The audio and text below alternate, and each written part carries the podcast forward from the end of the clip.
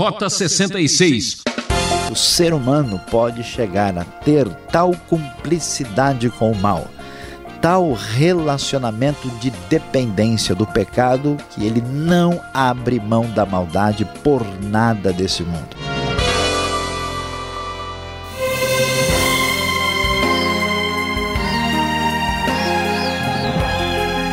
Rota 66 segue em frente estudando os enigmas do último livro da Bíblia. E você, ouvinte, é o nosso convidado para juntos investigarmos o livro do Apocalipse nos capítulos 8 e 9. O professor Luiz Saião comenta esta passagem com o tema Duro de Matar. Juízo e julgamento para quem é obstinado e tem coração de pedra. É, todo aquele que tem conhecimento da verdade ouve a voz de Deus e faz de conta que nada aconteceu ou que não é com ele. Até parece que tem coração de galinha.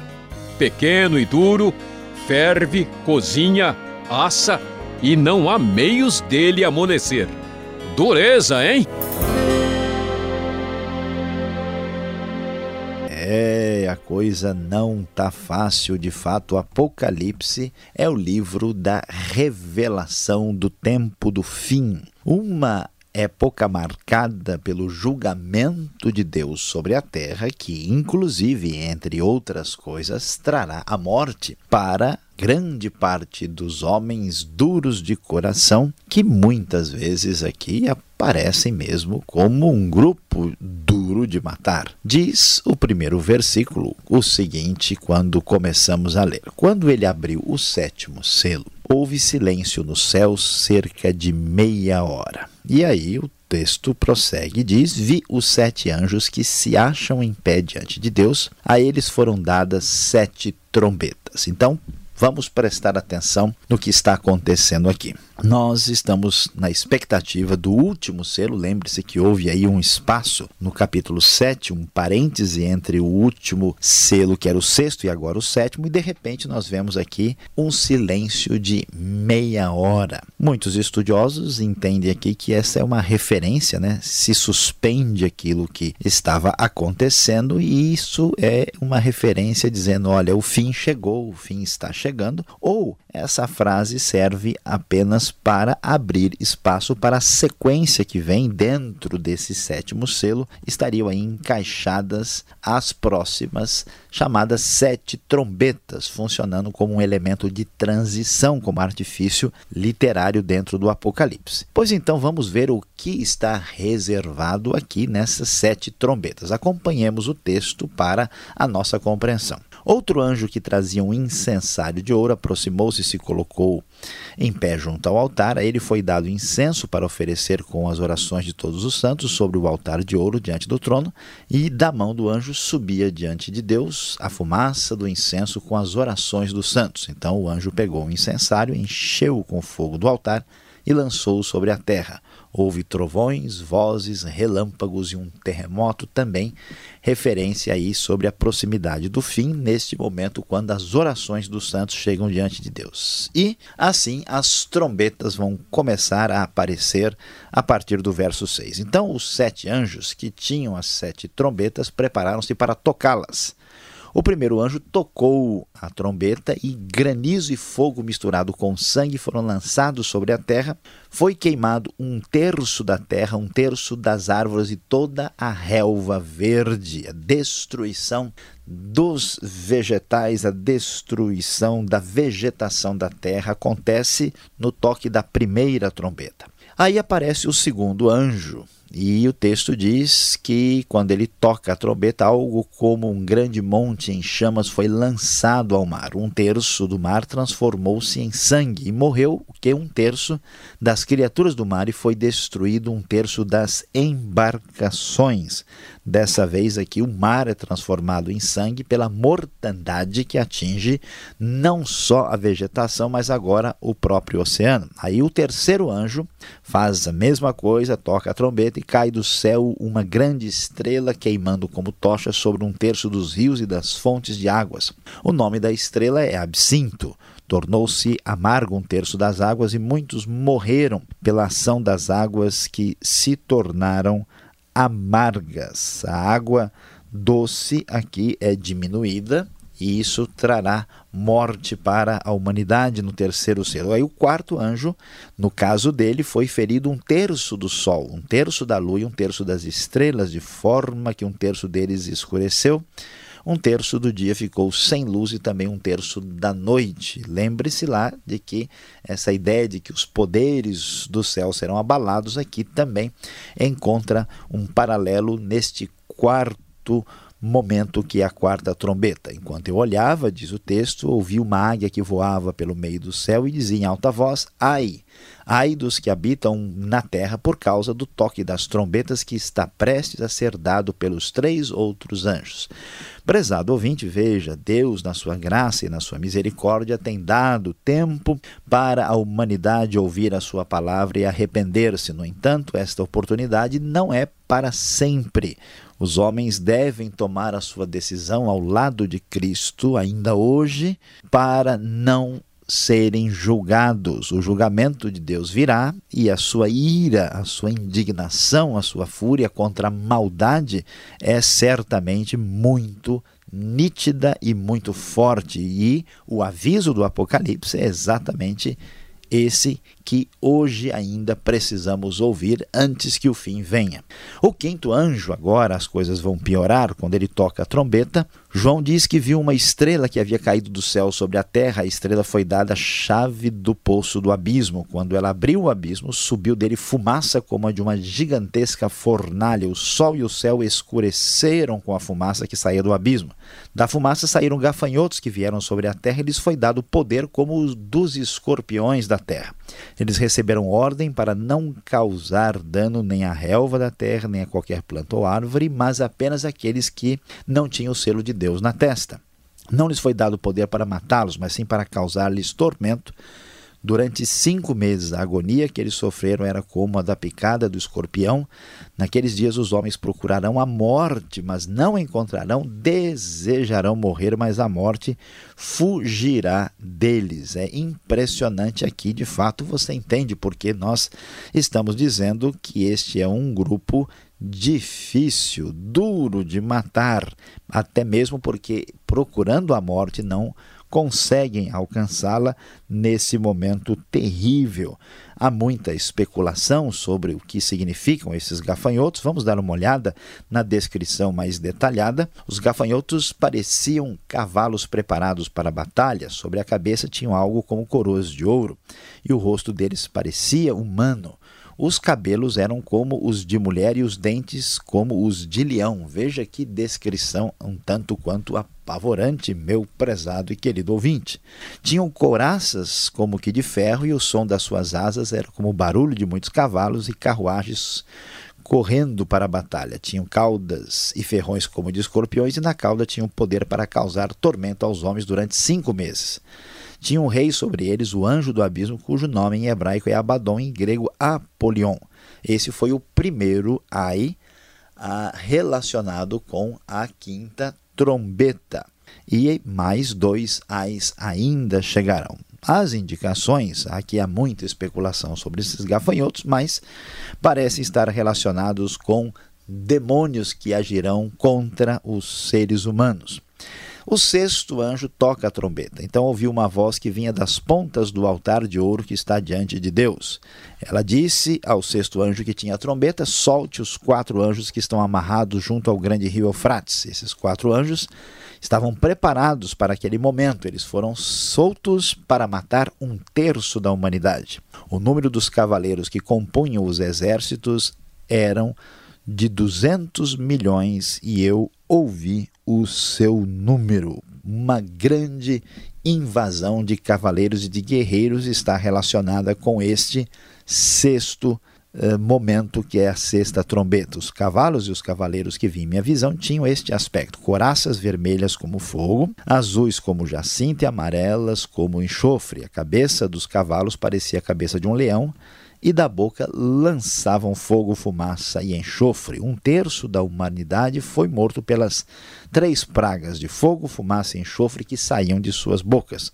O poder dos cavalos estava na boca e na cauda, pois as, as caudas eram como cobras, tinham cabeças com as quais feriam as pessoas.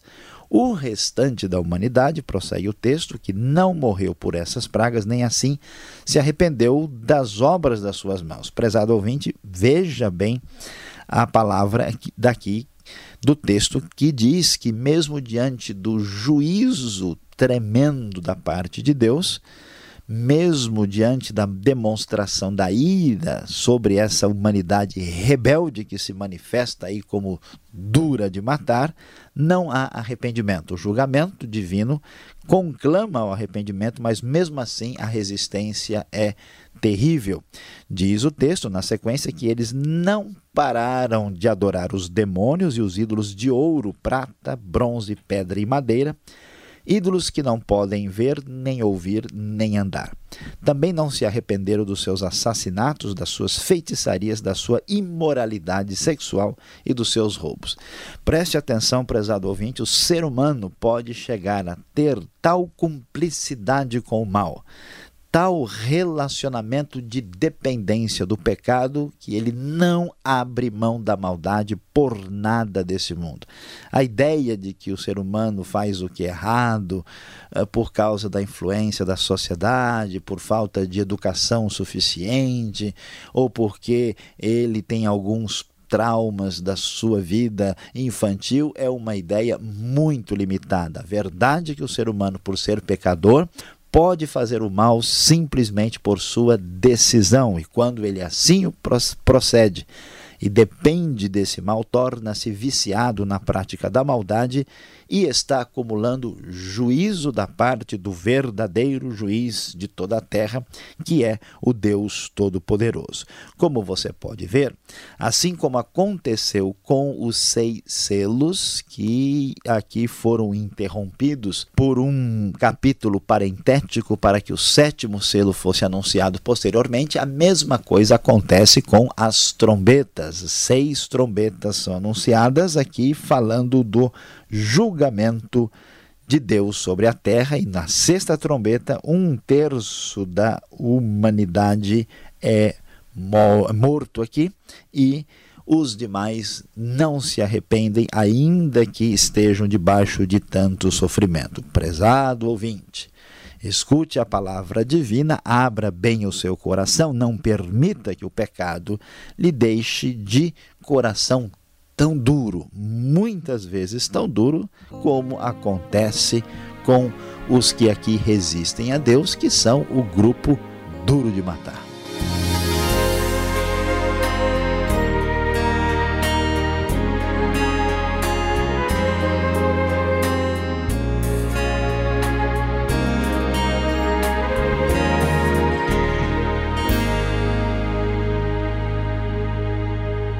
Estamos apresentando o programa Rota 66, o caminho para entender o ensino teológico dos 66 livros da Bíblia.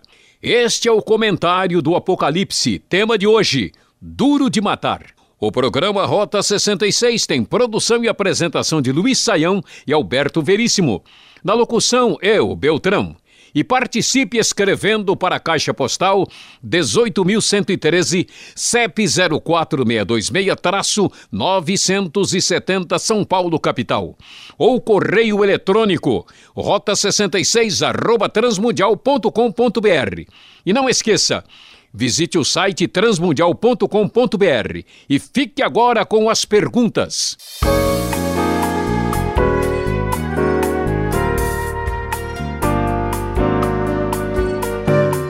Em frente aqui com a nossa batalha em Apocalipse, capítulos 8 e 9. Você está acompanhando, se você está ligado ainda, temos muito o que falar. Professor Luiz Sael, é duro de perguntar agora, depois do silêncio que aparece logo de início, ao incenso das orações dos santos. O assunto aqui é oração silenciosa? Ou qual o sentido desta frase, deste primeiro versículo aqui? Pois é, pastor Alberto, uh, existe uma discussão né, entre os estudiosos aí, será que a, a lista né, dos seis selos é, são as mesmas coisas que acontecem basicamente nas seis trombetas, ou sete selos, sete trombetas? Parece que, de modo geral, há umas, algumas semelhanças, mas não há dúvida que há uma intensificação do julgamento aí nas trombetas e então não dá para identificar plenamente os dois. E o, esse momento do sétimo selo é uma transição. Né? Alguns entendem que esse silêncio significa o momento de que, olha, agora o fim vai vir, ou mais razoavelmente, ele abre espaço para a continuidade do que está incluído nesse sétimo selo, que são as sete trombetas. Portanto, uh, o que, que a gente vai descobrir? Por que, que surge esse incenso, né, que são as orações dos santos, tem a ver mais uh, com uma espécie de súplica para que o juízo não venha. Os santos estão intercedendo, mas como é a realidade apocalíptica, o que está determinado por Deus está determinado. Então, mesmo com a oração, com a intercessão daqueles que servem a Deus, vai chegar o julgamento, porque agora é o tempo do fim. A gente ouve tanto de armas de destruição, mas por que trombetas aqui? E olha que elas causam destruição de um terço de tudo. Qual a explicação então? É, para entender o Apocalipse, a gente precisa entender os símbolos utilizados. Né? Hoje, quando a gente fala em alguém tocar trombeta, o máximo que dá para entender é alguém querendo né, aparecer, alguém querendo né, uh, estar aí na situação de visibilidade. E trombeta está muito relacionada com o aviso da guerra, o aviso da batalha. Né? A sentinela ficava de olho quando ele avistava uh, os inimigos chegando, ele tinha que tocar a trombeta porque a morte, a destruição, a guerra estava chegando. Então, o sentido dos anjos aqui, né? A gente tem aqui um toque de anjo, mas é um toque de anjo complicado, porque é um toque de trombeta, né? Anunciando que o julgamento, o juízo de Deus está chegando. Daí dá para entender por que se usa trombeta aqui. E, e, eh, também, além disso, nós uh, mencionou a questão da destruição de um terço de tudo. Parece que não há nenhuma razão específica para o uso de um terço. Apenas a ideia é que a destruição ainda é parcial, que o juízo que chegou não chegou em toda a plenitude. Deus destrói um terço com o propósito de provocar arrependimento, mesmo assim esse arrependimento não chega. E por isso esse um terço tem essa proposta de mostrar a destruição parcial de tudo. Agora, destruição, veja só, monte cai no mar e meteoro cai nas águas. Nós temos que entender isso de forma literal ou tem outra maneira aqui? Olha, pastor Alberto, é difícil saber mas nesse caso não é impossível que a coisa seja literal. Né? É, a ideia da Terra ser atingida por um meteoro que traz a destruição de grande parte da água doce hum, pode até ser literal. Né? Algum tipo de terremoto que derrube um monte no mar, isso não é impossível. Até porque a ideia de que os poderes do céu vão ser abalados, que a volta de Cristo, porque Cristo não é só o Salvador da humanidade, mas é o Redentor de perspectiva mais ampla, cósmica, e tudo isso está envolvido nesse retorno de Cristo, então não dá para ter certeza absoluta, afinal de contas, isso aqui é o Apocalipse, mas não é impossível. Agora, o verso 13 do capítulo 8 aqui de Apocalipse chama atenção. Eu já sei que papagaio fala e fala bastante. Agora, águia falando. Ai, ai, ai, ai, ai, Saião, como entender isso? Pois é, na hora da águia falar aqui, será que vai haver silêncio no Rota 66 de meia hora? Como é que a gente resolve essa situação? Ah, de fato, ah, a gente precisa sempre ter em mente que o livro do Apocalipse é um livro bastante simbólico e, portanto, a águia aqui é claro que não é uma águia no sentido literal, uma águia que vai um dia aparecer falando. Por que, que se usa a expressão, né, a, o símbolo da águia aqui? Porque a águia, como ave de rapina, é muito conhecida pelo seu anúncio né, da morte, da, do momento de desespero, de sofrimento, né, como acontece com os abutres também. Né? Então, quando a águia aparece dizendo ai, ai, ai, quer dizer que o julgamento vai piorar, vai ser mais sério e que aí está anunciada a hora de grande sofrimento sobre a terra. E chegando agora no capítulo 9 de Apocalipse, a gente encontra os gafanhotos da quinta trombeta. Eles são às vezes relacionados com armas modernas, armas pesadas de guerra. Eu vejo aqui até aviões de caça supersônicos. É possível fazer algum relacionamento com isso? Uma coisa importante que precisa ser dita é que todas as gerações da história, quando leram o Apocalipse, achavam que o Apocalipse estava acontecendo na época deles. Então, eles relacionavam com tudo que estava à sua volta. E da mesma maneira, muita gente que estuda escatologia de maneira superficial, mesmo hoje em dia, então ele descobre que tem um novo avião de guerra feito em algum lugar do mundo e diz: Olha, tá vendo? Esse aqui é a cara dos gafanhotos do Apocalipse. Mas esse procedimento não é adequado, não é correto. Aliás, o que, que a gente vai descobrir, muito interessante no verso 11, é que eles tinham um rei. Esse rei é o anjo do abismo, chamado, né? Abismo pode ser Abaddon ou Apolion. Parece claro que é uma referência a Satanás. Portanto, a melhor interpretação para esses gafanhotos são seres demoníacos que agirão intensamente na terra. Agora, este exército monstruoso da sexta trombeta refere-se a algum exército poderoso atual? Lá no verso 16. Pastor Alberto, olha que coisa, né? Por causa do ambiente é, bélico, militar, né, que muita gente vê ah, nos dias contemporâneos e mesmo na história das guerras aí humanas, ah, a pessoa lê sobre esses, esse exército que é liberado aqui pelos quatro anjos que estão no Eufrates né, e permitem que esses esses exércitos se movimentem e diz o texto que são 200 milhões. Teve gente, por exemplo, que já tentou relacionar esse exército militar poderoso, ou com a China, porque a China tem muita gente, ou quem sabe com as forças da Rússia, ou com os Estados Unidos, que tem o exército mais poderoso da Terra, ou com qualquer outra nação da Europa, mas é um pouco complicado fazer isso, por quê? Né? Porque aqui nós temos um número que provavelmente quer dizer um número interminável, um número que não deve ser lido literalmente, um número incontável é sinal, sim, de guerra, é um sinal de muita batalha, mas é muito perigoso associar isso assim refletidamente com qualquer coisa que a gente conhece no presente momento. Isso não é recomendável. Bom, dito tudo isso, vamos então à aplicação desse estudo.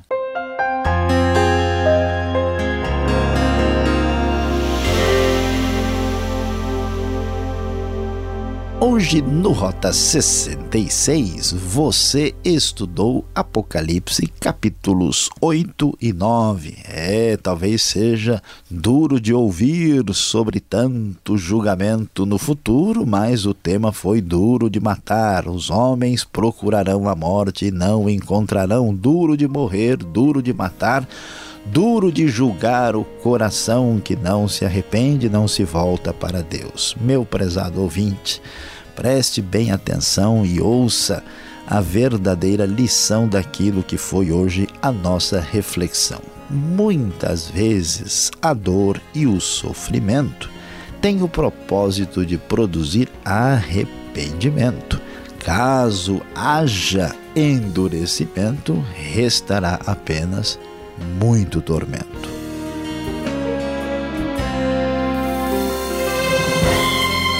Encerramos mais um Rota 66. Ainda temos muito que desvendar neste fantástico livro de Apocalipse. Sintonize esta emissora neste horário para acompanhar esta série emocionante, ok? Rota 66 é uma realização transmundial. Fique na paz do Senhor e até o próximo programa.